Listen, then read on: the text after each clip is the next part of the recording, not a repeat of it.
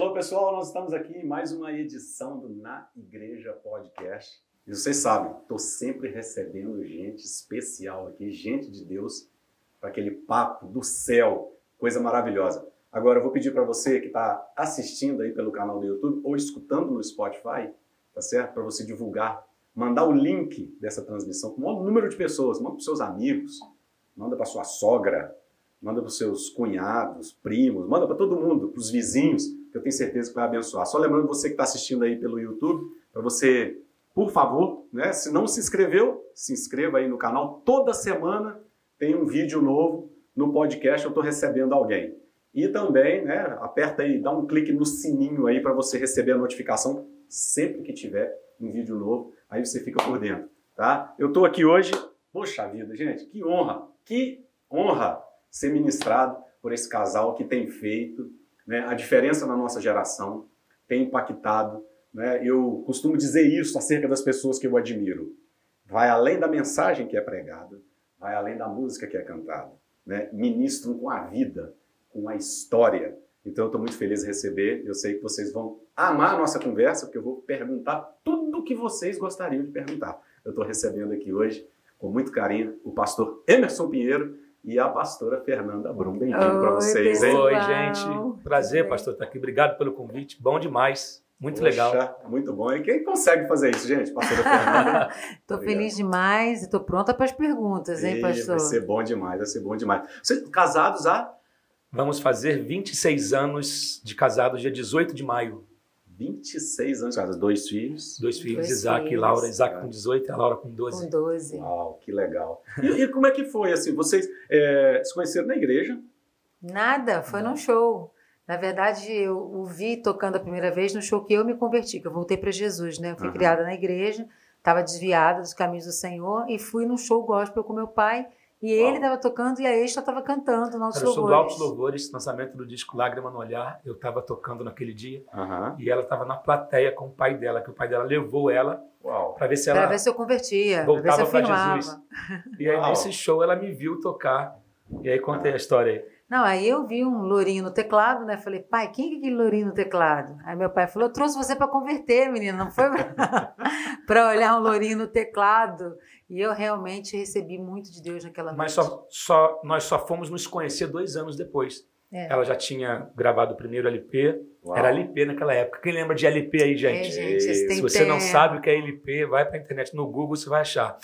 Só lá. Ou só lá. seus pais devem ter um em casa. Provavelmente a maior parte dos nossos, é, o pessoal que está acompanhando aqui, também nem CD.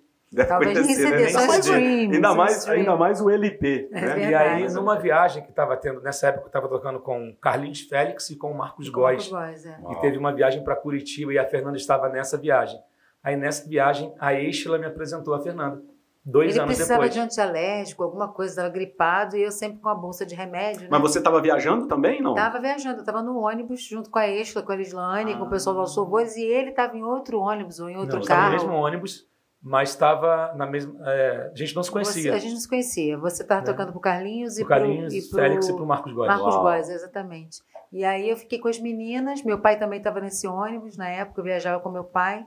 E aí, durante a viagem, a gente se conheceu, mas a gente foi namorar mesmo dois anos depois, né? Que a gente conheceu. Não, não aí não. Aí a gente. A gente conheceu, se conheceu agora, dois anos agora depois. Agora, eu só tô achando que tá dando muito tempo aí, 26. Aí estão falando de dois para poder conhecer. Esse não, pessoal bem, não, dois anos que eu voltei ela voltou Jesus. Pra Jesus. Parece tão novo, não parece, parece tão Ela novos. voltou para Jesus com 16 anos de idade. Foi.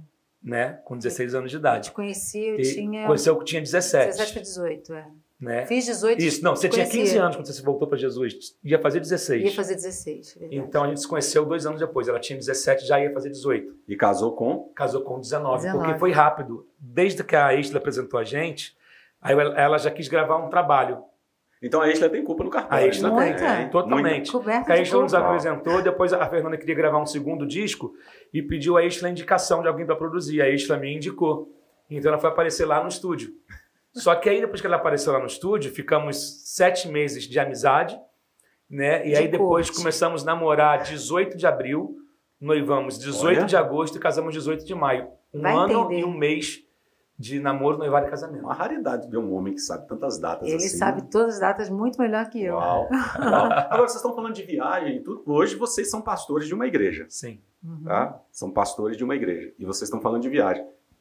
Antes de pastorear, viagem, era itinerância. Viajava muito, muito Sim, mais é. do que hoje, né? Eu, já viajava antes da Fernanda, né? Porque É. como eu, eu tocava com Carlinhos Félix, Marcos Góes, eu tinha, é, naquela Marcos época, falando assim de 1994, 93, tecladista não tinha muito. Não tinham Ok. muitos tecladistas com instrumento. Então, quem tinha e se despontava um pouquinho era muito solicitado. Então, a minha agenda sempre estava cheia. Ou eu estava com Carlinhos Félix, ou eu estava com Marcos Góes, ou eu estava com Altos Louvores, ou eu estava fazendo a substituição de alguém. Então, sempre estava na estrada. Na estrada. Mas eu nunca abri mão de estar na minha igreja no domingo.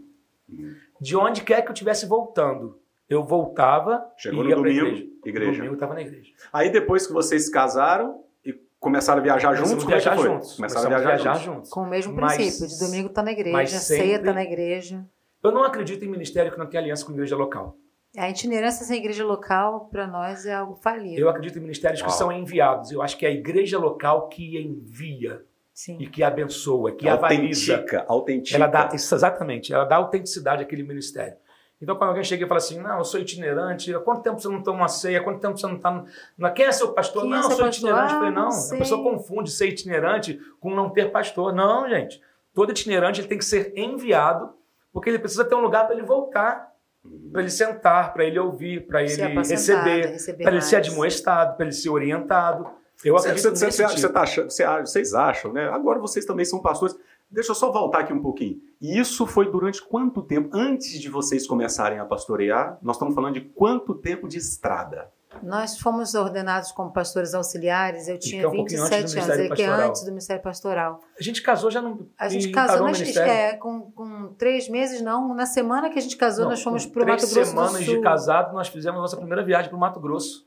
Mato Sul, Grosso de ônibus. Sul, de ônibus. Até começar a pastorear a igreja, isso foi É, quantos nós, anos? nós fomos ordenados ao Ministério Pastoral. Fernanda estava grávida do Isaac. Uhum. Então Mas vai fazer 20 trabalhava na anos esse ano. É. Tá. Né? Só que nós éramos pastores auxiliares. Auxiliares. Tá, mas agora vocês são pastores de igreja. Sim. Estou falando, vocês mantiveram o Antes. ritmo de viagem Por 20 anos. há 20 anos viajando até assumir uma igreja, plantar uma 22 igreja. anos. 22 anos até assumir a igreja. Sim. Uau. Deve ter muita história então, né? De estrada? Meu Deus do céu, muita história de podcast avião, só não dá não dá. Ah, Tem um livro meu, né, meu livro de testemunho, de, de conversão, conta muita história da estrada também. Agora, a Mas estrada, de, a, a estrada de antigamente que a gente fala, para não, De não- acusar muito a, a, a Pode idade. acusar. Mas a estrada de antigamente, vocês acham que é a mesma estrada que o pessoal está enfrentando hoje? Não. Os desafios Não. tem nada Não, a ver, é os outra realidade. Os youtubers eles ficam Nada dentro dos. Era de ficar dentro da. Era, era de ficar É. hospedado na casa de Na irmãos. casa dos irmãos. Não tinha esse negócio de hotel. não tinha. E outra Hotel, coisa, se você ia só com a passagem de ida, não sabia, não tinha passagem de volta, deixava para receber a passagem de volta no local. E quantas vezes nós ficamos em aeroporto sem passagem de volta, tendo que pedir o pessoal do Rio para levantar a vaquinha para pagar nossa passagem de volta, porque a pessoa que convidou nos Não deixou foi no uma nem aeroporto. duas vezes, não, foram muitas vezes. Ônibus, Ônibus, Muitos. muito ônibus. Kombi. Kombi. Topic. Topic. Gente, Topic foi criado. Deixa eu Deixa pra lá. É, a- aquele outro, aquele Volare. Volare. Gente, A gente é Volare especialista em marcas de ônibus e carros, porque nós já andamos Viajar para dentro tudo da selva de Volare, seis horas, assim, estrada bu- esburacada, Jesus me vale. com o ar não funcionando direito. E Você não deitado no chão. você Gente, eu não quero desmerecer em nada a nova geração. Eu, eu e o pastor Lemos temos a mesma idade, diferença de seis dias, eu acho, né? Ele é dia 13. 13 de junho. 13 de junho, eu sou de 19. Mesma idade. Nem nada querendo desmerecer, cada geração tem o seu tempo, tem né? seus Cada- desafios, sim. tem os seus desafios, como quem está começando agora também tem, tá? Mas eu acho que quem veio antes dessa geração agora passou por um caminho Pense mais... antes da nossa geração, como É, foi. eu Mais difícil pouquinho ainda. Mais É, difícil. pensa naquelas primeiras bandas, como Rebanhão, por exemplo. Né, Hoje eu tenho o tecladista do Rebanhão, o Pedrinho, ele é- congrega com a gente. Nosso padrinho de É casamento. nosso padrinho de casamento. Eles contam de histórias assim, de tocar em cima de, de caminhões, que não eram caminhões palco. Caminhão de carga mesmo, caminhão de feira. Você tocava em caminhão de cebola. né? Eu cheguei a tocar em caminhão de cebola. Então, assim, e de serem muito reprimidos pela igreja, pelo tipo de trabalho de evangelismo que faziam. É. Né? Tinham, eram perseguidos pela própria igreja. Só que eles tinham uma visão evangelística. E através dos tempos nós podemos ver os frutos disso. Uhum. Muitas pessoas foram alcançadas pelo Ministério do Rebanhão, do Janires. Perfeito. Né, de pessoas que abriram caminho. Não, e o pessoal que, que é, chegou com o louvor congregacional. Congregacional também, década de né, 80. Que veio Azaf Borba. Azaf Ademar de Campos. Ademar de Bené Campos, Gomes. Né, que, foi que vem explodir na vigília. Né? Aí depois gravei, é, gravamos o disco a vigília. vigília. Você acha que a geração de hoje, eles, eles têm conhecimento, eles valorizam isso? A que veio a antes? Maioria, sim. A, a, maioria sim. A maioria reconhece, sim. reconhece. que houve. Reconhece. reconhece. e honra o pessoal que estava. É, se hoje, é o pastor Christian, se eles correm mais rápido, é. porque teve alguém que asfaltou a estrada. Perfeito. Uau. É né? Eles só podem correr mais rápido porque alguém asfaltou a estrada. Mas antes desse, do asfalto, alguém abriu a estrada. Uhum. Então nós temos que ter esse reconhecimento das gerações. O apostolado. E saber né? que um contribui para o outro. Perfeito. Entende? Perfeito.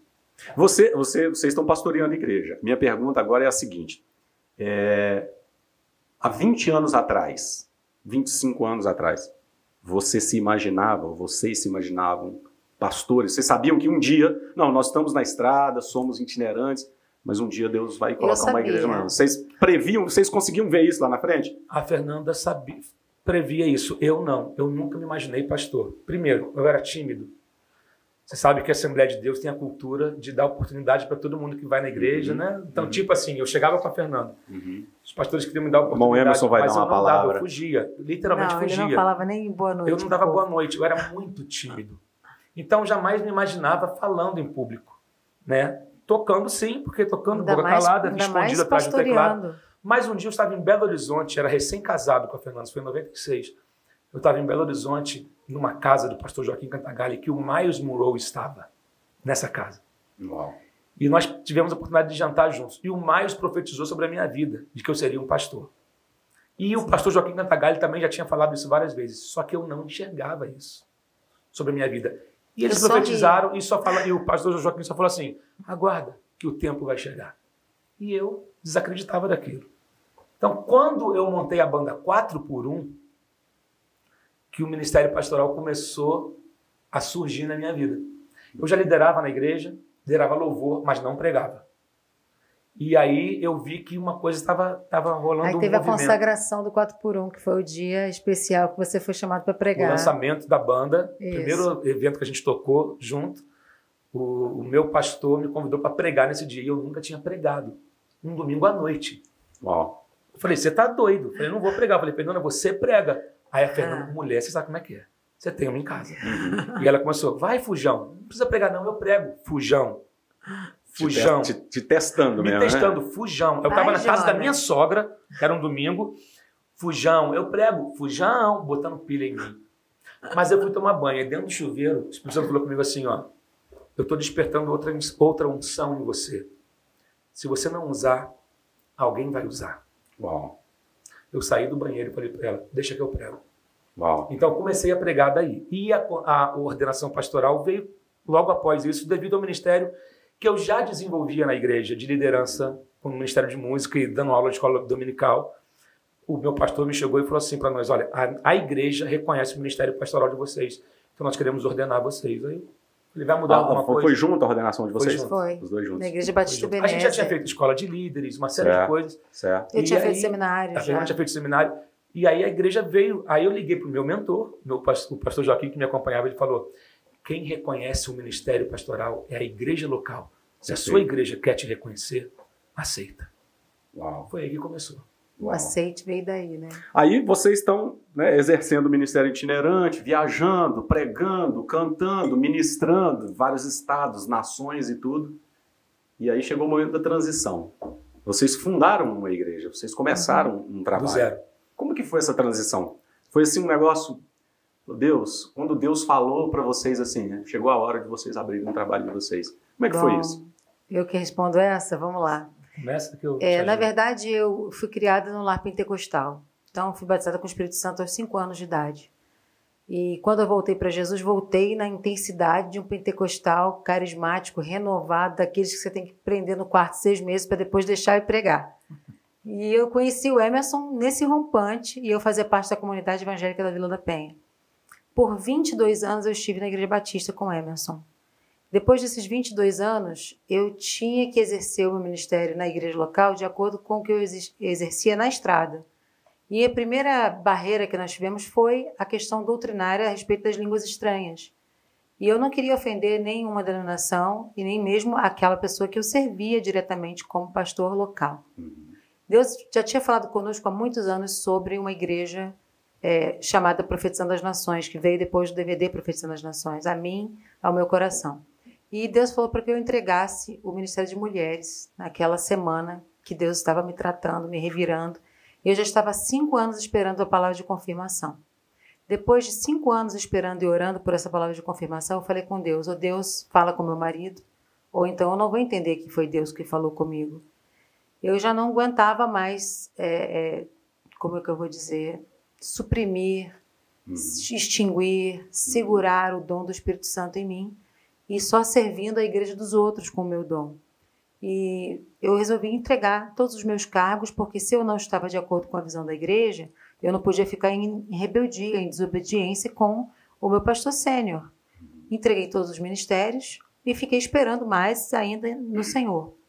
E eu comecei a ser revirada por sonhos, por palavras proféticas, e mesmo assim querendo estar em obediência, submetendo minha vontade ao pastor local, eu acabei, no dia da entrega do ministério, eu me ajoelhei diante da igreja e pedi a bênção para ir. E o pastor me abençoou publicamente.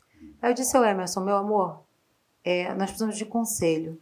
E eu fui ao R.R. Soares, que sempre foi o pastor da nossa família, quando eu era criança. Quando eu cheguei na mesa do R.R. Soares, ele olhou para mim e falou assim: Por que você não abriu sua igreja ainda? Aí eu falei: Ué, porque eu estou em obediência ao meu pastor e ao meu marido. Agora eu estou submetido ao meu marido. Eu tenho que aguardar Deus falar com o meu marido. Aí ele olhou para mim e falou assim: Diante de Deus, a sua resposta não vai valer. Você tem uma obrigação com Deus, que é abrir a igreja que Deus mandou você abrir. Uau. Aí eu olhei para o Emerson, o Emerson falou assim: Não está comigo essa responsabilidade. Ele imediatamente me abençoou e nós fomos procurar lideranças que nos apoiassem para isso, e nós fizemos isso claramente.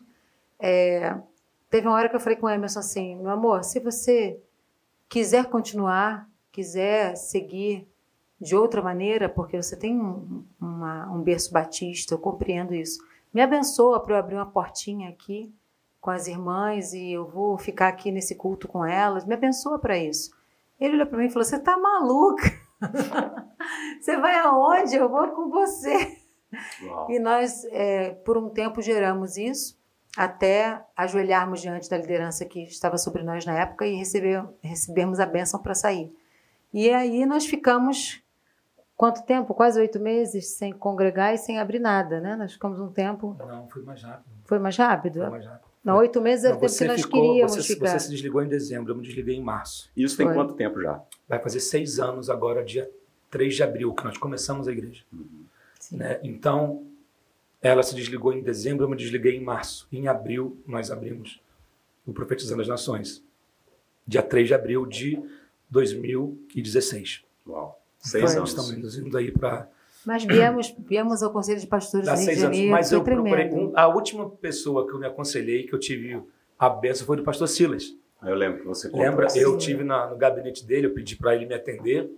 E ele conhece a gente há anos, conhecia a gente há anos na época, né? Desde adolescentes. Sempre a gente estava ali envolvido na Assembleia da Penha, com amigos de todo mundo. E falei com ele, ele falou de aquele jeito dele, ô meu chapa, ó, a oportunidade é igual cavalo selado. Quem montar primeiro leva. Vocês já eram para ter aberto o ministério de vocês há tempo já. Conheço vocês, conheço a história de vocês. Vai Legal logo, é o timbre. O timbre tá é, igualzinho, viu? Logo, você tem casa. Vai logo, meu chapa. então, eu, eu, queria ter a bênção de algumas pessoas sim, que conheciam sim, a nossa história. Sim. Né? Pessoas então, que vocês respeitam. Exatamente. E uma, da, uma palavra que eu recebi de um outro pastor de Belo Horizonte foi: se você pode fazer alguma coisa pelos seus filhos, faça. Então, a prioridade da, do Profeta das Nações foi, foram os meus filhos. Uhum. Meus filhos não estavam tendo uma, uma, boa referência de igreja como eu acreditava e, na, e, co, e como eu fui educado e criado. Perfeito. Hoje, meus filhos não querem sair da igreja. Uau. É difícil tirá-los da igreja, de fato. Eu, eu, né? Hoje eu tenho que falar, não, você não vai para a igreja hoje, porque amanhã você tem prova, você tem que estudar, você tem, porque se eu deixar, eles estão na igreja Vocês de domingo vão para a escola às seis da manhã, pelo amor de Deus, né? vão para então, casa. Assim, então, pela minha família, valeu muito. Como vocês sempre foram de igreja local, isso é uma pergunta que eu ia fazer, mas eu acho que eu já tenho a resposta. Como vocês sempre foram de igreja local, então a transição né, das viagens, da itinerância para a igreja local, porque vocês têm que parar a viagem, Sim. tá certo? Para a viagem, para tudo, porque igreja local exige muito. Né? Então isso para vocês então, não foi vocês entraram já amando a igreja local, né? Sim. Amando pastorear, foi isso? Com certeza. A gente já fazia isso de certa maneira, Uhum. né? Só que agora, lógico, foi algo, foi desafiador para nós. É, erramos muito. Foi drástico, foi parar a agenda e desmarcar imagino. shows e, e todo o meu trabalho de publicidade com relação ao estúdio, chamado. né? É. Certo. 25 anos O Emerson já estava mais na igreja. Uhum. Ele já tinha parado de viajar antes. Eu, tinha, eu continuei viajando uns oito anos ainda sem o Emerson. Mas a minha, Antes mas o estúdio não parou. Então eu não estava mais na estrada, mas eu tinha muita produção. Certo, Tinha filas de CDs para produzir. certo. Então eu fazia o meu tempo. E de repente, e Deus usou uma profeta aqui de São Paulo, eu vim pregar numa igreja aqui. E ela é até cantora Jéssica Augusto, na época eu não sabia quem Tá. ela era. Eu não a Uhum. conhecia. Eu vim pregar na Cogic, na conferência deles, e ela, quando eu terminei de pregar, ela me, eu estava nessa transição. E em dúvida, o meu coração na igreja, eu com responsabilidades no estúdio, eu já não estava mais tanto no estúdio e o coração na igreja. Ela nunca tinha me visto. Ela chegou no meu ouvido e falou assim: Pastor, o senhor me permite te entregar uma palavra? Eu tinha terminado de pregar. Eu falei: Claro, minha irmã, não sabia quem ela era. Ela falou: Deus mandou te dizer o seguinte: que Ele está dando uma pausa numa área da sua vida para que outra possa se desenvolver. uau. Depois um outro profeta chegou e falou assim: ó, fecha tudo, mas não Uau. vende nada. Deus está tirando a pauta e colocando a palavra Uau, mas não venda nada. Agora, veja bem, pastor, eu dependia certo. daquela grana Uhum. Do estúdio. Você sabe Era que o seu uma trabalho. igreja Era começando o seu trabalho. não tem condições de sustentar pastor. Sim, sim. E eu tinha meu trabalho e de repente Deus fala, fecha tudo, mas não vende nada. Pelo menos Queima os vender. navios. Pelo menos vender. Deixa eu vender pelo menos meus equipamentos, que eu vou fazer um dinheiro para me sustentar. Eu tinha equipamento de 25 anos de vida Uau. de estrada. Ele falou, não venda Nada. Nada. E foi um desafio. E aí a gente começou, mas Deus supriu a gente em Em tudo. tudo. Pastores, pastor Silas ajudou a gente a comprar cadeira. Pastor Jorge Uau. Linhares ajudou a gente a comprar cadeira. Pastor Gerson de Petrópolis. Um amigo nosso de, dos Estados Unidos, o Diego, pastor Diego. Pastor Josimar Deu, Fonseca. pastor Josimar Fonseca. Vários Vieram pastores. microfones da África pra gente. Nossos primeiros microfones foi uma oferta da África. Você vê, a gente sempre ajudou a África. E os nossos primeiros dois microfones foi com uma oferta da África Coisa linda. que a gente comprou. Mas isso não é ah, o resultado da vida, né, daquilo que vocês construíram ao longo dos anos? Né? Eu acho que isso vem como, sim, como uma colheita nisso, sim. né, de todo o investimento que Sim, vocês fizeram. Porém, a reino. gente, a gente foi lançado com uma coisa, pastor, é ser pastor auxiliar. Sim, Outra coisa é estar à frente de uma igreja. Então, eu me vi num terreno que até então era desconhecido, que eu tinha fugido. Então, eu vivi coisas que eu nunca, que eu nunca vivi na minha vida de crente, que eu fui viver no início do ministério pastoral. Então, eu tive que amadurecer muito. E a gente amadurece o quê? Apanhando, se decepcionando, aprende no campo. errando, aprende no campo. Exatamente. A minha pergunta, nesse novo tempo de vocês, tá? Aí você entra no Ministério Pastoral. O que que você, nesses seis anos, vocês dois, nesses seis anos pastoreando a igreja, vocês consideram que assim, olha, isso aqui são os desafios que a gente enfrenta nessa geração, uma coisa, isso aqui foram os desafios que eu enfrentei. Pelo menos dois ou três desafios que vocês falaram assim, isso aqui foi um negócio novo pra gente. Lidar com as pessoas, né? Parou a agenda e agora né, não é mais aquele público que vocês atendiam, Aham, é, só ali multidão fora, que multidão. tá ali, tudo. Agora não. É depois do culto. É os É irmãos, dia a dia. as irmãs, o atendimento pastoral. Como é que foi isso? Vocês, é. vocês receberam bem? Como é que foi? Eu gosto de atender e, de alguma maneira, exercitar os dons que eu guardei na minha mochila, na minha mochila ministerial, né? Durante esses anos eu me preparei com psicologia, eu não sou psicóloga, mas fiz aqueles cursos que você sabe que preparam os pastores, né? Cursos de terapia familiar, alguns outros de teologia também.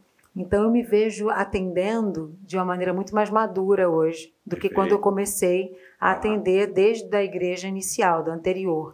Mas eh, talvez o maior desafio para mim seja o profético, é levar o povo a pensar no macro, porque no micro as pessoas já pensam, né? Em si Uhum. já pensam.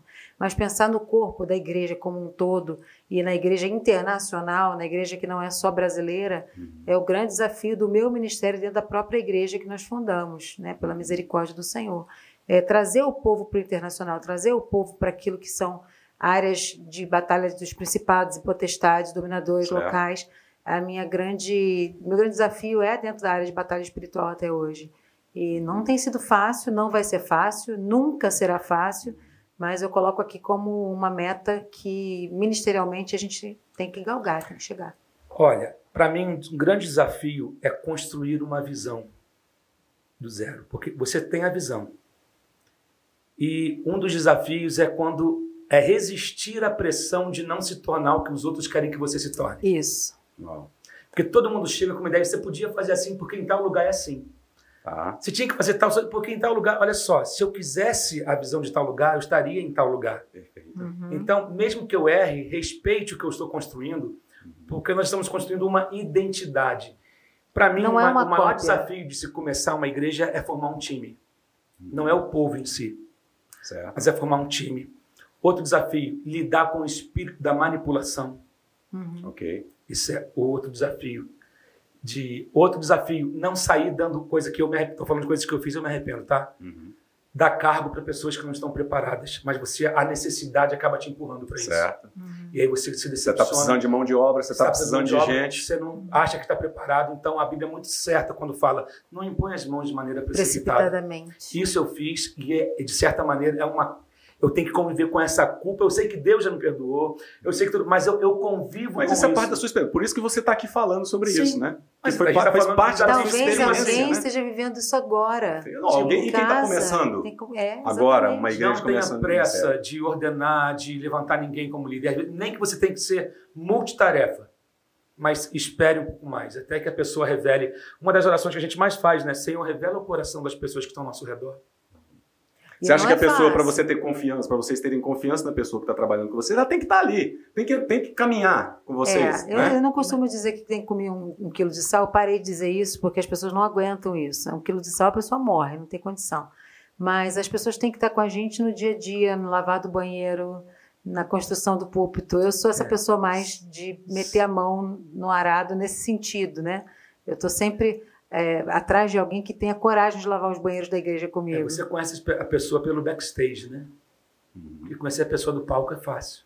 Nos holofotes todo mundo Nos quer ficar. No né? púlpito todo mundo Agora, quer. no backstage, é, quando sem aparecer, carregando peso, varrendo uma calçada, fazendo as coisas cadeira. mínimas, uhum. né? mas que não dão visibilidade.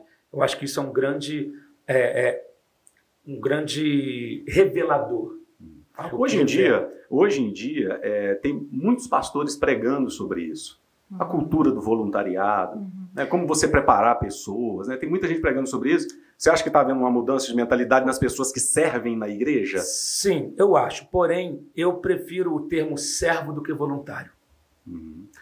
Porque o voluntário, ele se voluntaria para um, algo, ele determina o que ele quer fazer. Olha, eu posso me voluntariar para sábado, três da tarde, para fazer essa função o servo chega e fala: onde precisa de mim? Uhum. Exato.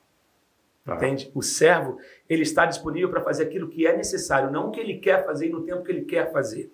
Eu entendo que cada um tem o seu time, tem pessoas que não vivem totalmente para o ministério, Perfeito. mas às vezes, é, o, o, quando se trabalha muito a questão do voluntariado, é quase que você implorando a pessoa para fazer algo para a igreja. E o servo, ele identifica as áreas que há uma necessidade, então ele se dispõe a fazer.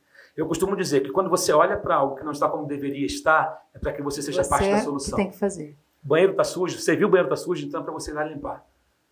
O estacionamento tem... não está como você gostaria, então Deus pode estar tá dando a você confiança. Você acha que Deus, é, Deus permite a pessoa ver a carência, porque, porque Deus está querendo usar a pessoa, ela pode ser a resposta é para aquilo ali. Certo. Entendeu? Então eu acredito nisso. Perfeito. É, essa, essa, as novidades né? Hum. Eu sou de um tempo, vocês também são de um tempo, em que a igreja não vivia as realidades que vivem hoje, tá? em termos de é, comunicação, acesso, alcance, é, a estrutura litúrgica né, era completamente diferente naquela época, há 20 anos atrás, ou até menos. A liturgia do culto era diferente. a igreja vem passando por uma mudança. Os cultos são dinâmicos, né? mudou a liturgia, mudou muita coisa, mudou cores de igreja. Como é que vocês veem isso aí? É saudável? Faz parte? É, é passageiro? Como é que vocês veem essas mudanças? É isso que eu queria saber. Eu acho que. Bom, eu falo muita gente. Não, mas é para falar. Não, tô só concordando. Eu acho. Gente. Não tem que falar. Que. Vamos lá. Você pode e deve se atualizar, mas sem comprometer a sua essência. Sim. E nem podemos ser reféns de estrutura. Ok. Ok? O problema é que tem pessoas que pegaram a estrutura e colocaram ela no centro. Eu costumo dizer que a gente vive hoje, eu não posso generalizar, claro que não, mas uma grande. é a lei da compensação. Investimos na estrutura, nos recursos, às vezes para compensar o conteúdo que nos falta. Oh. Então eu preciso ter uma igreja que seja legal, mas não atrativa. É atrativa. Então eu tenho problema com isso. Cara, a igreja é legal, a luz é legal, o som é legal, cara, mas cadê o poder? Cadê a palavra? Perfeito. Cadê o conteúdo? Então nós não podemos servir. É legal ter estrutura? É legal. Sim. Mas, sim. por exemplo, a gente está aqui gravando hoje, mas ontem, na nossa igreja, caiu uma chuva no Rio de Janeiro muito forte e o nosso quarteirão explodiu um transformador. A luz foi e voltou mais oito vezes durante o culto. Chegou uma hora que eu falei: desliga tudo, pega um violão, vamos fazer aqui, voz de violão, e vamos pregar são, a palavra. São três cultos por domingo. Mas chegaram para mim e falaram assim: e aí, vamos cancelar o culto? Cancelar, cancelar o culto. o culto. Porque não tem um som, porque não tem uma, o ar-condicionado, porque não tem. Falei, não, nós não podemos ser reféns da estrutura. Perfeito. Foi Agora- violão, sax e Agora, voz. lembra quando, quando Deus chega para Josué e fala: Josué, Moisés está morto.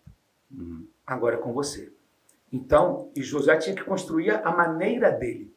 Ele não podia pegar a maneira de, Jos- de Moisés e trazer para a época dele. Constrói agora a partir de você, Josué. Então, nós não podemos ficar pegando coisas da época de Moisés e trazer para a época de José. Perfeito. A gente tem que. Mas a essência não pode ser negociada. Uau. Poder de Deus, a pregação da palavra. Os pilares É. do evangelho, oração, Salvação. jejum, salvação, confronto, pregar contra. Tem igrejas hoje, pastor Christian, que não pode pregar contra o pecado nem falar do inferno. Só pode falar da graça e do céu. Uau. Tem, porque precisa ser agradável. Cara, Jesus disse: Eu vim trazer a espada. Em João, capítulo 6, quando ele está trazendo uma palavra, os discípulos chegam para ele e falam assim: Senhor, dura esse sermão, a igreja vai ficar vazia. Já foi um monte de gente embora. Aí ele vira e fala: E vocês não vão também não? Uau. Aqui que Pedro responde: Para onde iremos nós se só, só tu tens a palavra de vida eterna? Então você não pode estar preocupado em perder plateia pelo, por pregar o evangelho genuíno como ele é. Jesus, eh, Jesus usou uma estratégia, o pastor Rick Warren fala isso no seminário dele, a estratégia que Jesus usou durante o seu ministério. No início, Jesus disse: Vinde a mim, todos vós que estáis cansados e oprimidos, e eu vos aliviarei. Aquela porta aberta da graça, vem, eu recebo, eu ajudo, eu salvo Aham. vocês, eu curo das enfermidades, eu multiplico o pão, eu vou prover. No meio do ministério, Jesus faz um shift, uma mudança na mensagem. Quem quiser vir após mim, Negue-se a si mesmo. negue-se a si mesmo, tome a sua Toma cruz, e siga-me. Ele arrochou um pouquinho mais. E no final do ministério, em João capítulo de número 6, ele prega esse sermão, que foi um sermão mais duro que Jesus pregou. Quem não comer da minha carne, quem não beber do meu sangue, Exatamente. não tem parte comigo. Foi nesse Foi sermão nesse que a. Bíblia diz que muitos, Muitos dos seus discípulos desistiram, voltaram atrás, e é quando Pedro faz essa né, afirmação. Mas aí é o filtro. Há uma diferença entre ser seguidor de Jesus e entre ser discípulo de Jesus. E o propósito é esse: vem e se torne um discípulo. Exatamente. Né? O discípulo não está de olho só nos resultados. O discípulo está tá querendo a essência do seu mestre. O seguidor quer os resultados. Então ele celebra a, a perda, o ganho, a tragédia, a vitória. Ele está dizendo, ei, oh, tudo é rei. Oh. O discípulo não. Ele glorifica pelo milagre, mas ele fala, eu quero ser como ele é. Uau. Ser formado numa igreja local depende muito daquilo que é pregado de cima do púlpito. Sim. Os discípulos que são formados, os crentes que são formados. É, pessoas sem raiz, fracas, que desistem por qualquer coisa, são formadas em lugares onde não Assim, existe conteúdo. Não exatamente. existe um confronto. Irmão, você tem que mudar. Essa não é a vida, é santidade. Você tem que buscar Deus, você tem que orar, você tem que ler Mas a tem sua pessoas Bíblia. que não suportam esse tipo de pregação. E por isso elas não têm raiz em lugar nenhum. Eles a, costumam se movimentar para abrir uma nova igreja, só isso. Né? Depois não está como elas querem, elas vão para outra igreja que vai abrir. São os abridores de igreja, essas então, pessoas assim, rodam. É, estão atrás de, de movimento, né? O meu pastor costuma dizer, o pastor Silas diz o seguinte, falou, olha, não estruture a sua igreja com base em movimento. Uhum. Por duas razões. Primeiro, que movimento passa. Uhum. Segundo, é porque você faz movimento para atrair as pessoas. Você faz movimento para atrair as pessoas. Daqui a pouco vai aparecer do seu lado uma igreja, uma igreja um cara um que faz um movimento maior. E aquele pessoal que está ali na tua, por causa do movimento, vai correr para lá. Exatamente. Exatamente. Mas para isso você precisa saber quem você é, qual é a sua identidade, qual é o seu chamado. Uau. Né? O que, que você quer você multiplicar? Sabe, quando você sabe quem você é, você não anda por comparação, nem por competição. Agora deixa eu fazer. essa aqui é boa demais. Dura. Vai exigir muita transparência. Tem um movimento dentro da igreja fatalista, que a igreja brasileira perdeu a essência, que a igreja parou de crescer, que a igreja se corrompeu. Dentro desse mesmo movimento, não existe mais inferno, é uma graça que Jesus agora é hiper, deu a vida para todo mundo, né? é hipergraça. E também não se prega mais, por exemplo, tá? contra pecados na área sexual, homossexualismo, tá? sexo antes do casamento. Não se pode falar sobre isso. Por quê? Porque existem igrejas, existem, infelizmente, a gente tem que falar isso, existem estruturas que dão um bem-vindo para tudo isso, para esse modelo, para esse estilo de vida. Existe isso dentro da nossa realidade e eu tenho acompanhado, infelizmente, até pastores que são pastores mais antigos, que a gente tinha como uma referência, né, que mudaram o seu ponto de vista, abriram né, o, o, o leque para poder aceitar tudo isso. Como é que vocês veem esse momento? É, é, é um momento delicado. Eu, eu li um livro do Eugênio Peterson chamado O Caminho de Jesus e os Atalhos da Igreja, aonde ele abre o livro falando, comparando a igreja de hoje a um grande supermercado, onde alguns pastores ficam desesperados para ter produtos para agradar o seu, o seu consumidor. Então, nesses produtos, eles acabam entregando mensagens que não confrontem. E aí ele fala o seguinte, que nós queremos às vezes aplicar na igreja, não podemos generalizar, como eu falei, mas que tem a ver com esse contexto, não podemos trazer para a igreja uma frase que é muito usada no meio dos negócios: o fim justifica os meios. Ele vai falar que a igreja precisa de uma purificação dos meios. Porque muitas pessoas, se você perguntar quantos querem ser salvos, todo mundo, todo mundo vai levantar a mão. Agora, quantos querem seguir o caminho de Jesus? Uau. E no caminho de Jesus, arrependimento, a renúncia. Outra vez eu ouvi que a graça não foi de graça. Uau. E outra coisa, a graça não é graxa. Uau. Onde a gente sai se escorregando por aí. Paulo falou sobre isso, porque eu estou na graça eu vou pecar? Muito pelo contrário. Né? Então é, é, um, é um momento delicado, porque a pessoa que não quer confronto, ela vai encontrar uma igreja que abraça esse tipo de coisa. Perfeito. Mas na graça verdadeira há arrependimento, na graça verdadeira há santidade, na graça verdadeira o maior interesse é agradar aquele que nos salvou, nos, salvou, nos tirou das trevas e nos levou para a luz. Nos encontrou do jeito que graça estávamos, sem confissão, perdidos, graça sem arrependimento, graça sem negar a si mesmo, que o evangelho é esse, eu não acredito nisso. Eu acredito Pastor, nós evangelho... somos jovens pastores, mas somos pastores antigos. É, eu costumo é, é, é o evangelho da rude cruz, não da cruz light. Uhum. A cruz soft. Perfeito. É o cara que vive. Já viu o cara que vai para a churrascaria? Ele cai dentro da gordura e tudo, picanha, capa de gordura, cupim, depois pede uma Coca Zero. Não justifica. Então tem pessoas que vivem na gordura do pecado a semana toda. No domingo ele vai para uma igreja escutar um evangelho zero. É simpatizante do evangelho, gosta das músicas, gosta do ambiente da igreja, Gosta de estar no meio dos irmãos, mas não quer um confronto, não quer uma Mas uma palavra de confronto, uma palavra mais madura, uma palavra equilibrada, não tem como não fazer efeito. Não necessariamente você tem que sair por aí bradando tudo aquilo que nós falamos aqui durante o podcast, mas no, no, na experiência de amostragem, né? Cópia, zelo, olhando para a vida do pastor, perfeito, olhando para a vida da pastora, eu não preciso dizer para as minhas meninas na igreja como elas devem se vestir, porque elas estão olhando para mim. Perfeito. Então Sim. eu não preciso o dizer para elas, o exemplo arrasta, eu posso pregar Sim. duas horas e fazer outra coisa. E elas não vão ser aquilo que elas ouviram eu falar, elas vão ser aquilo que elas viram eu fazer. Então, eu, por isso eu insisto em dizer que nós somos pastores jovens, porém antigos. É, e, e, e, isso me leva para uma outra questão que eu estava com vontade de chegar também. Essa questão do exemplo. É, nós somos uma geração que estamos segurando na mão da geração que nos antecedeu, a geração mais velha, tá? os nossos modelos, a nossa inspiração, os homens de Deus, porque isso é saudável, nós precisamos Sim. disso. Né? Vocês deram um exemplo aqui de como é, isso foi, foi especial para vocês nesse momento de transição, quando vocês estavam para abrir, como vocês buscaram um uhum. conselho. Nós estamos a, segurando a mão daqueles que nos antecederam. Mas tem uma geração que está chegando agora. Né? Vocês acham que nós estamos influenciando a geração que está chegando? Hoje a gente já pode fazer, falar sobre isso. Eu vou fazer, vou fazer 50 anos.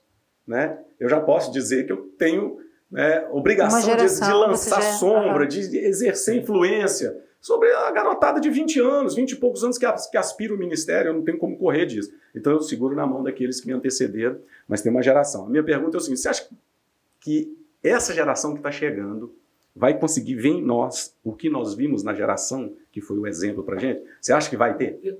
Bom, eu espero que sim. Eu acho que sim. Nós ouvimos testemunhos. Olha, eu tive pregando em Itaituba, Itaituba depois de Santarém. Em 2009, eu tinha estado nessa cidade com 4 por 1 Tocava num evento que tinha mais de 6 mil pessoas. O palco era horrível, estava caindo, tombado assim. E todo mundo vai fazer o evento? Vai, vamos fazer o evento. Fizemos o evento, eu fiz apelo nesse evento.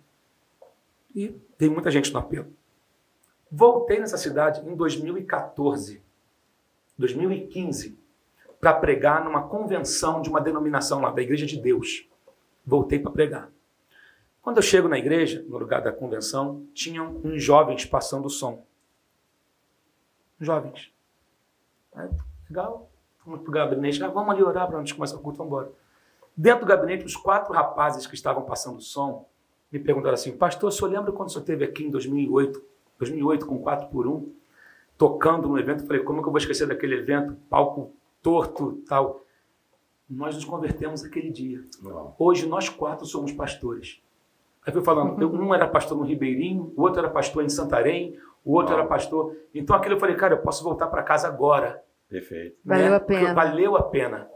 Né? E, então, assim, eu tenho a oportunidade de ouvir vários testemunhos. E hoje, na nossa igreja, ver os nossos adolescentes admirando a gente, eu acho que a gente está fazendo alguma coisa. Nós não temos Entre noção. as mulheres também. É, e nos homens também. Né? Eu acho que a gente nunca vai ter noção do, do que alcance, está acontecendo, né? do alcance. Do, do, Tem uma frase que diz que quem toca o tambor não sabe onde o som vai chegar. Uau. Eu acho que só na eternidade. E nós somos frutos de alguém e estamos semeando. Os eventos, os eventos de mulheres e as conferências que nós fazemos também, elas têm o objetivo de empoderar espiritualmente as pessoas que estão vindo assistir. Por isso a gente não tem só pregadoras meninas. Não só mulheres estão pregando nos eventos de mulheres, a gente chama os maridos também para virem, os pastores para virem. Essa é uma conferência de liderança feminina, porém com conteúdo que tanto cabe numa família para a mulher ou para o homem, e trazendo essa essência que a gente acredita para a mulher, para que ela chegue em casa e distribua isso para seus filhos, oh. distribua isso nos bairros, para que elas também tenham empoderamento espiritual, porque essa palavra é utilizada de tantas certo. maneiras, né? Uhum. Empoderamento espiritual é aquele que é o mesmo empoderamento que as nossas senhoras de coque tinham. Perfeito. Elas tinham aquele empoderamento espiritual para fazer dali um pastor, um filho pastor, uma, uma filha missionária. Esse é o mesmo tipo de empoderamento que nós buscamos. E assim nós podemos influenciar as gerações mais jovens que a gente. E a gente está nas portas, as portas de uma geração que nunca houveram tantos jovens em, nem para trás nem para frente. Nem no passado, nem no futuro haverá a quantidade de jovens que nós estamos vivendo durante essa geração que nós habitamos agora, que nós estamos é, sendo chamados para influenciar. Então, os nossos jovens, sim, tanto precisam ser influenciados como vão ser influenciados. Eu não sou fatalista, não vou dizer que está perdido. Sabe. Eu não acredito nisso. Sim. Eu acredito numa igreja vitoriosa, é, triunfante, que vai à frente, vai adiante e consegue alcançar sua geração. Ah, o exemplo disso é Isaac e Laura. Né? Uhum. Como o pastor falou no começo, que a igreja foi montada, feita debaixo de uma visão. Ah, o nosso membro 001 já que foi, foi batizado em, batizado. em Jerusalém, no, no, no Rio Jordão, na verdade. ele foi o nosso primeiro batizando, né? Cursou curso de batismo e foi batizado como número um da, da, nossa, da nossa igreja. Então, se começa pela nossa casa, começa pelos nossos filhos, não tem como não influenciar a geração que nos ouve. E a gente toda hora dá isso, um jeito isso, disso. Isso é muito legal, porque assim, vocês vão identificar, eu conversei um pouquinho sobre isso com o pastor Flávio Valvassoura aqui nessa mesa. É, esse tempo que nós estamos vivendo, né? Eu ouvi algum tempo atrás o pastor T.D. Jakes falando sobre isso. Tem coisas que você tem que esperar uma determinada idade para você uhum. ter autoridade para falar. Uhum. Ela não era mentira quando você tinha 25 anos a menos, não. Era, era uma verdade. Você, você, só não, você, só não, podia falar. Exatamente. É. Tá? Então tem coisas que agora, como vocês estão falando, como nós estamos conversando aqui, vocês estão né, debaixo de uma autoridade construída né, ao longo do tempo para poder ministrar, principalmente para essa geração nova que está chegando. Eu acho isso muito legal. Eu acho isso muito legal. Esse legado, essa transição. E eu respeito muito isso. E eu tento ensinar isso para a turma mais nova dentro da nossa igreja. O respeito, tá? a lealdade, os princípios. É, as pessoas que vieram antes de nós, a honra àqueles que vieram antes de nós. Você falou do DJ que você ouviu uma mensagem dele uma vez, quando ele falando sobre o poder das conexões entre gerações. E ele citou o texto. Ele citou o texto de quando Jesus faz a primeira multiplicação dos pães e, peixes, e dos peixes. Tinha uma multidão e os discípulos chegou, chegaram para ele e falaram: Senhor, despede essa multidão porque a gente não tem como dar para eles de comer. Ele falou: Por que despedir? Dá vocês de comer. Não tem nada além de um menino com cinco pães e dois peixinhos. Então ali ele fala sobre isso, sobre tinham duas gerações. Uma geração que conhecia o poder, mas não tinha os elementos para fazer o milagre. Oh. E uma geração que não tinha o poder, mas tinha os elementos. Oh. A multidão só pode ser alimentada, só pode ser alimentada quando as, as duas gerações Exatamente. se conectaram. Oh. Então, em vez de a gente ficar discutindo, a nova geração tá foi demais e não é experiente, não sei o quê, e também não adianta a nova geração ficar dizendo, achando que está correndo na barriga e desprezando os que vieram antes, Sim. porque tem um povo morrendo tem de que haver fome. um casamento. Tem que haver um casamento. Enquanto tiver essa guerra, tem um povo morrendo de fome. Sim. Quando elas se unirem, aí vai haver pão para todo mundo, Uau. aí vai haver milagre, aí vai haver multiplicação, porque o poder, avivamento tem mais a ver com conexões Uau. do que com Yes. movimento. E, e isso que a, a pastora Fernanda falou é, é corretíssimo. A nova geração precisa ver na gente o exemplo. Uhum. né? Como nós observamos aqueles que Sim. vieram antes de nós, né? Às vezes disso. com o nosso estilo de vida, com a nossa vida, né?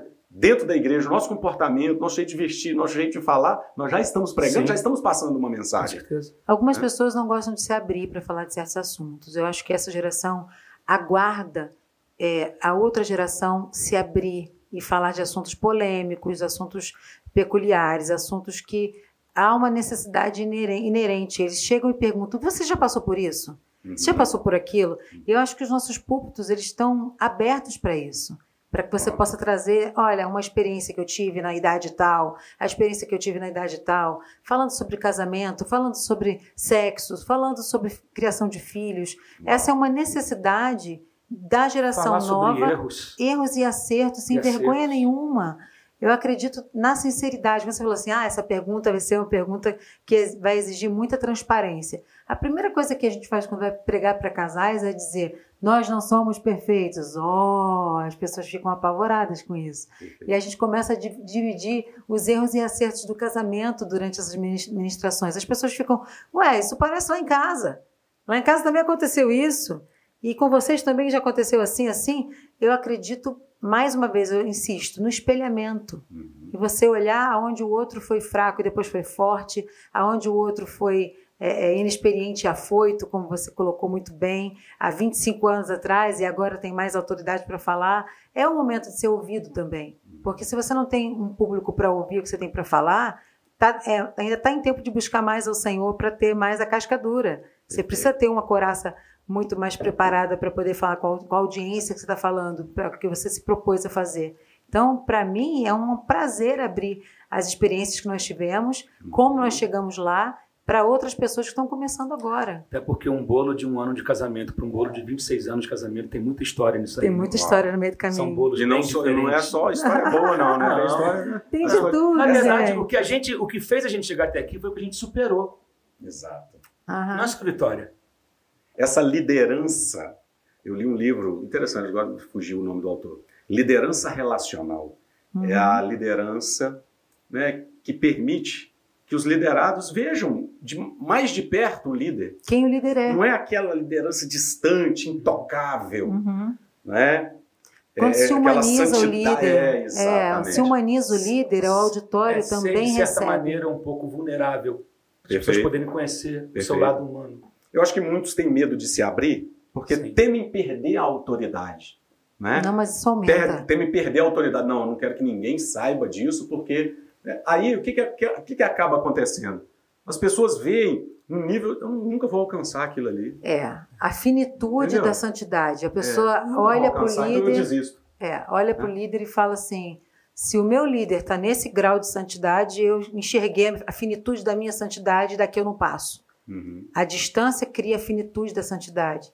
E a, a realização da finitude da santidade é, é, dramática, é uma coisa horrorosa. A pessoa se corrói, ela acha não vou, não tem mais degraus para ir, cheguei até onde eu tinha que chegar. Quando que eu vou chegar naquilo que meu líder é? Quando você tem essa, esse relacionamento com o seu auditório, no sentido de abrir a sua vida, contar seus testemunhos, dizer como você venceu tal, tal etapa, tal etapa, a finitude da, da santidade não, não pega seu auditório. O auditório quer seguir, quer tem, ah, então tem outro degrau, ah, então tem uma nova chance, então tem uma nova oportunidade. Isso não significa também é, é, o abuso emocional aos filhos, quando você abre demais a sua intimidade ao ponto de Perfeito. dos seus filhos não segurarem a onda, saberem uhum. de tantas coisas que eles ficam, é como desnudar a vida, o casamento na frente dos seus filhos mais novos, né? A gente como pais, a gente tem que saber até onde esse desnudar correta. acontece, mas nunca com hipocrisia. Eu, eu sou contra a hipocrisia. Uhum. A hipocrisia é, mascara, é, leva essa geração, ou leva os filhos a uma, a uma finitude espiritual, insisto com essa palavra, ou da finitude da, da santidade. Eu acredito demais no relacionamento, mas também não acredito no abuso emocional das ovelhas nem dos filhos. Legal. Gente, que bom demais esse papo aqui. Olha só, eu quero saber uma outra coisa. É, ah. Tá vendo? Eu casei com ela. Tá, tá explicado, tá explicado. Eu quero saber o seguinte, é, porque as pessoas olham para vocês, obviamente, querem saber onde vocês estão bebendo, o que, é que vocês estão. De que fonte vocês bebem? Quem são influências sobre a vida de vocês? Vocês são pastores de igreja? Pastores que vocês olham e têm como referência? Estou dizendo que copia tudo, mas, poxa, isso aqui é legal, o que é feito nessa igreja, isso aqui é uma coisa legal que eu vou tentar aplicar aqui, vou adequar a minha realidade, ao lugar, ao contexto. Eu quero saber de referências. Até porque tem gente que fica assistindo e quer saber. Que uma das coisas legais é, é sempre que a gente posta, por exemplo, às vezes eu posto, né, tiro uma foto de um livro, tô lendo. O pessoal entra comentando e tenta comprar livro. Oh, pô, legal esse livro, isso. não sei o quê. Então tem gente que assiste, que vê vocês, quer saber o que vocês estão lendo, quem são referências, pastores, que você olha e fala assim, legal, Vou começar tipo o tiroteio agora. É, tem tanta coisa. Olha só. É, Jonathan Franklin. É, eu sempre, oh, esse, esse, eu sempre esse é vou, eu sempre faço viagens ministeriais com a Fernanda, não para ministrar, mas para ser ministrado. Uau. Então nós vamos conhecer alguns ministérios que nós admiramos. Então, por exemplo, em 2018, nós tivemos a oportunidade de ir na North Point, igreja pastoreada pelo pastor Andy Stanley, certo. que é um grande escritor. Fomos na Passion, do pastor Louis Giglio, uhum. né? e fomos na Elevation.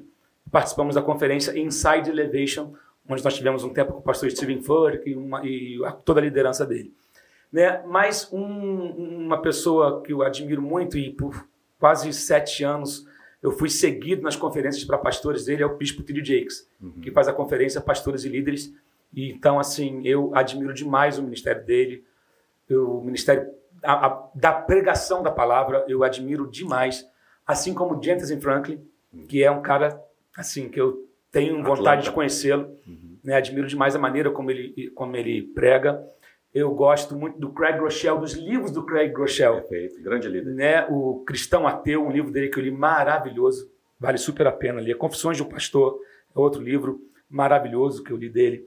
Né? Do Jensen Franklin, Acredite Você Pode, foi um livro que mudou muito a minha visão. Jejum. E o do jejum dele, a gente Ele criou a cultura demais do jejum, jejum na né? igreja é. a partir dele. Sim, então, há sim. seis anos que a IPAN jejua todo, meio, é todo ano, em janeiro, 21 dias. Uhum. Né? E os livros dele que nos inspiraram a, a isso. Eu tenho a Aimee Sampa McPherson, como uhum. um grande legado de mulher de Deus, né? uma das mais importantes do século passado. Certo. Ah, quem mais? A Catherine Kuhlman também uhum. me inspira demais, e os seus livros e tudo, todo o mover carismático dessas mulheres do século passado. E segue isso, isso, é, isso é importante, né? Porque é, o que me preocupa às vezes é em líderes ou pastores ou jovens que estão começando o ministério que não se abrem para isso, né? Que não, não vai, não, não, busca conhecimento, não quer ver o que está acontecendo. O, qual que é o perigo da gente não buscar e ver outros lugares onde Deus está se movendo? É a gente pensar que tudo que Deus está fazendo é só no é lugar é só que a gente está. Uh -uh. Deus está fazendo muita Olha, coisa em nós tivemos a oportunidade em 2019 de ir na Austrália, em Foi Melbourne, na igreja do Planet Shakers. Fernando foi gravar um trabalho lá em português com eles que eles convidaram. Porém, nessa conferência, eu conheci líderes da Oceania, Nova uhum. Zelândia. Está tendo um avivamento na Nova Zelândia, você não ouve falar. Uau. Verdade. Singapura. Nos países Singapura, baixos. Então? Olha, Igrejas conheci... gigantes que a gente nem ouve falar. pastores jovens, com assim, com 5 mil pessoas e vivendo curas, milagres. Líderes que nunca chegaram para nós aqui o nome deles. Uau. Mas é, isso foi sensacional, poder conhecer essa parte da família de Cristo e ver, cara, não existe só Estados Unidos e América ah, Latina tá, e tá Canadá. Que tudo que está acontecendo é aqui no Brasil. Rapaz, não, Deus está se movendo. Na Oceania, Deus está derramando uma graça no meio Na do África, povo. no Burundi. Entendeu? África, né? Vários lugares assim. Então, assim, foi muito bom. É muito bom essa troca de, de, de experiências. Perfeito. Né? E quando você sai, você vê Deus se movendo, Deus agindo, Deus levantando pessoas, você vê pessoas e novas, você né? Se inspira também. Deus não para. É muito bom, porque você vê coisas assim, caramba, é, tô bem nessa direção aqui, opa nisso aqui, eu vou. Isso aqui são três A's que a gente usa. Uhum. Que é o adotar, adaptar e abortar. E abortar. Perfeito. A explica, gente, explica. É, adotar. Estou numa igreja, vejo algo, cara, dá para eu fazer, replicar isso aqui lá na igreja. Você estava fazendo isso com as florezinhas dali agora. Vai dar certo. Aqui, eu cheguei hoje, tirei foto. Tirou foto, filmou as flores. Achei lindo. Eu falei, já vou chegar na igreja botando pilha. Quero fazer isso aqui. Então, dá para eu adotar. Cabe na minha realidade. Adaptar. Poxa, isso aqui é legal, mas dá para o meu contexto, eu vou ter que dar uma melhorada aqui. Não vai funcionar. Abortar não serve na minha cultura, não serve na minha linguagem, no, no não bairro que você está, na cidade. no meu contexto, não está. Uhum. Então, esse é um princípio que a gente carrega. Acaba de assistir o culto depois numa dessas igrejas, vamos lá, e aí, o que a gente pode adotar? Legal. Isso o que, é que a gente legal. pode é adaptar? o que, a gente aborta? Então, Perfeito. pronto. Entendeu? Por exemplo, eu fui numa igreja que não tira oferta. No nosso contexto, não funciona. Perfeito. Só que eles criaram a igreja do zero com essa com cultura. essa cultura. Então, as ofertas e os dízimos chegam sem ter momento de oferta no culto. Eles têm as maquininhas pelos corredores, Você vai as no banheiro, vão o cara, o problema é o cara ver uma coisa na igreja, cara, isso dá certo aqui. Aí chega na igreja Não. dele dá uma. Você tem que entender o seu contexto, a sua cultura. Eu falei, não, Isso é não- transcultural. Eu até falei com a minha igreja, falei, olha, meu sonho é que fosse assim, mas ainda não posso fazer assim. Então não é hora de eu aplicar aquilo aqui. Legal. Porque é fora de contexto. Isso é, Nunca o viram. nome disso é uma mente aberta Sim, para crescer. Né? Eu, eu- todo mundo pode te ensinar alguma coisa. com certeza. né? O Dr. Miles fala muito sobre isso. Você ter um coração de aprendiz. Onde você Sempre. chega, entra com um coração de aprendiz, você vai aprender Faça alguma mais coisa. perguntas. E, o- e todo aprendiz ele é humilde, né? É verdade. A, a pessoa que gosta de aprender, ela está demonstrando é um traço da humildade. Porque Sim. ela se submete àquilo que está sendo ensinado em determinado local. Sim. Vou aprender, eu estou aqui, entendeu? Então, assim, isso é muito Por isso que eu fiz essa pergunta. Né? Pessoas que lançam luz sobre vocês, né? que vocês olham. Então, fiquei muito legal. Assim, fiquei muito feliz de saber né? que muitas das pessoas que vocês citaram aí são também pessoas que eu, né? que eu admiro, lendo que eu um livro, ouço. Estou lendo um livro agora do A.W. Tozer, que é Seguindo Deus, Uau. que é outro autor maravilhoso que eu gosto demais. Tem um livro dele interessantíssimo que é Tragédia na Igreja, a escassez dos dons. Uau. Olha, Sensacional. depois você vai ter que pegar, Vai dando uma volta tudo isso aí, vai pegando o nome dos livros e vai anotando. Agora, um livro para Tá? mim que é cabeceira, depois da Bíblia, é O Porquetar do Pleno Avivamento, de Leonardo Ravenhill. Leonardo Ravenhill. Esse livro, Antigo, me sacudiu. já li antigo umas livro, cinco vezes. Eu leio Rabinos. pequeno. É. Eu leio, legal. eu leio um rabino um de Breslav, é. o Rabino de Breslav, que é muito influ... A me Fernanda leu um livro Anatomia da Alma. É um livro de pesquisa constante que eu consigo é, fundir com cura divina. E é interessante. Uma outra hora a gente Você, fala sobre isso. você, uma pergunta para a pastora Fernanda. Você tem uma conferência que está chegando agora, que Sim. é uma conferência que você já faz há Há pelo menos sete anos, oito anos. sete, oito anos que Sete faz. anos. Sete anos fazendo essa conferência. O foco são mulheres, Sim, profetizando as mulheres. as mulheres. É, que você está observando? Eu, eu, tive aqui, é, acho que uma semana, duas, gravando com, a, com duas mulheres de influência, que é a, a Raquel Malafaia, que é minha cunhada, estava uhum. minha esposa, e estava a Raquel Lima também, não é isso? Estava a Raquel Lima. E eu fiz essa pergunta para elas. Esse movimento na nossa nação de anos para cá, que vocês também foram pioneiras, né, de trabalho para mulheres, como isso tem crescido, né? Eu sou da época, há 20 anos, 25 anos atrás, vocês vão lembrar disso também, em que se fazia congresso de mulheres, mas quem pregava? Eram os homens. Eram os homens. Hoje em dia, isso já mudou. Nós temos mulheres os homens até boas, pregam. É, mas as, nós temos excelentes pregadores mulheres você pode sentar, pode ouvir, que são excelentes são pregadores. teólogas. Deu uma mudança, aconteceu uma mudança na nossa nação com esse com o surgimento de ministrações e de conferências para mulheres, como a conferência para milhares de mulheres. O que, que você vê assim, quando você vai para esse evento, na organização do evento, o que, que você quer mudar no coração das mulheres? O que, que, você, o que, que você quer que as mulheres que vão na tua conferência, que vai ser agora, Sim, é, dia 1 dia 2 de abril, lá é. no Ribalta. Aí o que, que você quer que mulheres. aconteça lá e como que você quer que as mulheres saiam de lá? Eu quero que elas saibam que elas são professoras eternas. Mulheres são professoras eternas. Elas geram tudo. Você dá uma semente para a mulher, ela te dá uma criança. Você dá uma flor para a mulher, ela te dá uma floricultura inteira. Dá um cartão de crédito, acho uma fatura. Exatamente, paga pela fatura. E ela também paga pela merece, fatura. Ela merece. tinha que dar uma quebrada Ele tinha que me não provocar, podia deixar não tem saída. Ela é muito profética. Estava muito santo, é, profético. Um, meu Deus! Aleluia! Quantas mulheres então, na sua conferência, geralmente, que vão? Bom, no, antes da pandemia, nós tínhamos quase 4 mil mulheres. Ah. Agora, na pandemia, nós já temos inscritas 1.500 mulheres. 1.500 mulheres já estão. E estamos esperando por 2 mil mulheres, mil, né? né? Dessa uhum. vez. Gente do Brasil todo e fora do Brasil. E fora do país. Se alguém estiver assistindo e dá, tempo. Dá tempo, dá tempo. www.profetizandasmulheres.com.br. E como eu disse, o empoderamento espiritual dessas mulheres. A gente é maioria, não tem saída. Todo mundo saiu de uma mulher. Teve uma, e... uma pessoa que foi, uma mulher que foi na primeira conferência nossa. Essa mulher estava morta espiritualmente. E ela saiu de lá tão ativada. Quando ela voltou, no ano seguinte, ela já tinha aberto oito igrejas. Uau!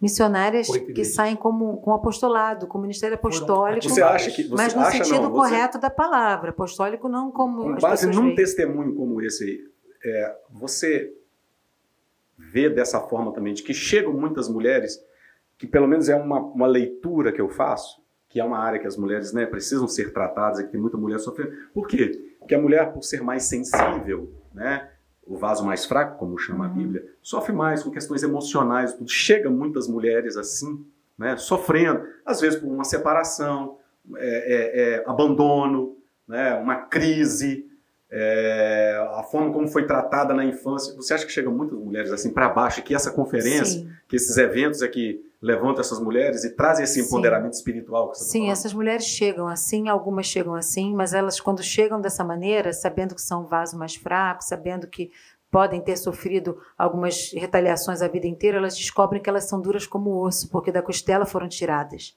Então elas descobrem por que elas passaram por tantas situações na vida, porque Deus sabia que elas podiam ser fortes exatamente na área que foram fracas. Então elas saem de lá realmente empoderadas, não para pisar nas pessoas, mas empoderadas para lidar com suas próprias mazelas empoderadas para lidar, lidar com seus próprios sentimentos. Então, aquilo que se chama histeria coletiva, aquilo que se, se chama é, é, é, é síndrome da vítima, é, estresse pós-traumático, as pessoas vão ver, as mulheres vão chegar e vão ver que o próprio Cristo as libertou desde do, do, do, sepulcro, desde o momento em que ele se revela primeiro a mulheres e pede que as mulheres deem notícia aos discípulos. Então, o lugar da mulher na Bíblia é muito claro. As pessoas dizem que a Bíblia é um livro, livro machista. Eu não vejo isso, eu vejo um livro feminino também. Um livro, um livro doce também, um lugar onde as mulheres são tão é, casca grossa, elas são é, como osso, mas também são como vaso, são como barro. Elas também são essas empoderadas em Cristo Jesus para levar a notícia até os confins da terra, como a mulher samaritana, que até hoje tem igreja aberta pela mulher samaritana em Samaria, nos dias de hoje, em 2022. A gente tem que entender que as mulheres conseguiram atravessar suas dores, assim como os homens também. Então, as mulheres elas estão aí para soprar essas velhinhas, sabe? Fazer aniversário de realização ministerial que os homens vêm cumprindo durante todos esses anos, e não somente como ajudadoras, mas como pioneiras, porque em alguns lugares elas não têm nem a quem ajudar. Elas não têm marido, elas não têm ninguém, elas são criadoras dos próprios filhos. Elas estão sozinhas para pagar o cartão de crédito, elas não têm ninguém para pagar o cartão para elas. Então, essas mulheres chegam na conferência e saem de lá empoderadas em Cristo para encarar a vida de pequenas tragédias ou pequenos tumultos que viveram, que vivenciaram e que agora terão força para Gente, vencer. eu tenho que confessar um negócio para vocês. Eu falo isso aqui, eu não escondo isso. Aqui na igreja todo mundo sabe disso. Para organizar um evento, para organizar um evento e trazer a massa, é mulher. É mulher. Que eu bom. faço o culto aqui no mesmo dia do culto das mulheres, eu faço um culto de homens. Obviamente, o culto das mulheres é na nave principal. O meu é num auditóriozinho pequeno Isso está lá. mudando na nossa igreja, Ah. sabia? Está um movimento tremendo falei- de homens. Eu falei, lá. eu falei, eu falei, eu falei com os homens. Eu acho que em 250 anos eu acho que a gente consegue alcançar pelo ritmo que está indo Ele é aqui. muito generoso. Gente, olha só, eu podia ficar aqui, meu Deus, a noite inteira falando com eles aqui, mas já estamos com uma hora de conversa já, que passou voando. Eita Eu vou- glória. Eu vou, eu vou, eu vou encerrar pedindo para vocês falarem aqui nessa câmera, tá? Vocês dois, tá? Aí escolhe quem vai falar primeiro. O casal que está começando na igreja local, aspira ao ministério, olha para vocês e fala assim: Poxa vida, pastora Fernanda, pastor Enos, um ministério tão bonito os dois, né? Uma igreja, começaram uma igreja, será que a gente pode isso também? Que caminho que a gente deve seguir? Né? Aí eu- eles estão aqui com vocês, né? Só vocês numa reunião aqui, Aham. vocês dois e esse casal, esse, essa moça, esse rapaz que olha para vocês como espelho, estava querendo ouvir de vocês uma coisa assim: olha, vocês têm que fazer assim, começa assim, faz assim, né? Que vocês, Deus vai usar vocês. Eu queria encerrar com isso. Sejam um e não deixe ninguém se meter no casamento de vocês. Pelo amor de Deus. Sejam um para começar o ministério, para terminar, para abrir a igreja, para fechar a igreja. Esse é o meu conselho para a menina do casal, ok? Agora deixa o menino falar. Preservem a amizade. Estou só concordando com ela aqui. Preservem a amizade de vocês. Ela é tudo que você tem de mais importante. E você é tudo que ela tem de mais importante. Então, que vocês estejam unidos na mesma visão, Amém. no mesmo propósito. Peçam conselhos, sim, de pessoas que tenham competência para, Para aconselhar aconselhar. vocês. Pessoas que tenham boa índole, viu? boa fama, no sentido bíblico da palavra, não fama de conhecido, de Instagram, de internet. Boa fama, pessoas que tenham já, carregam em si marcas do ministério. Então, não caminhe sozinho, peça conselhos e estejam sempre unidos e cuidado com as interferências. Gente, eles falaram um negócio aqui tão interessante. Então, é, se- todo podcast que a gente fala, sempre fica uma ou duas coisinhas assim que marca muito. A gente depois até Frases. faz um corte e faz um shorts, entendeu? É, que eu peço para eles, ó, pega aquele momento lá e faz um short, tira lá três minutinhos daquela fala lá. É, que isso aqui provavelmente vai ser a coisa que mais vai tocar na galera que está chegando agora, que está começando. O fato do pastor Emerson e da pastora Fernanda já terem sido consagrados, já tinham vivência ministerial, já tinham tempo de estrada, é, é, serviço, né, já tinham demonstrado com a vida né, que eram servos de Jesus de verdade, mas para começar a igreja foram em um, dois, três pessoas, Pastores. né, pastores mais velhos, com mais experiência. Nos submetemos a aconselhar, Submeter a autoridade. Gente, isso Uhum. é top demais. Ó, você quer saber um negócio top é isso. tá? Se você quer, você quer crescer né, e não quer fazer besteira no ministério, é isso aqui. É você submeter, se colocar debaixo de gente que está acima de você que pode te dar um conselho. Olha, se tem um negócio que marcou profundamente aqui, foi isso. Eu- e como isso vai ser muito bom. Tá? Para alguém que de repente não sabia disso. Sim. Porque tem Pode gente que tal, ser. vai ouvir aqui que não sabia disso. Às vezes vocês contam isso como testemunho lá na igreja, Sim, eu já sabia claro. de uma Sim, parte disso, que a sim. gente já tinha conversado, Aham. mas tem muita gente que não sabe disso. Agora vai ficar que vai- Eu acho que sabendo. vai ajudar muita gente isso aí. Hum, Tá? Esse é o conselho que a gente deixa. Legal, gente.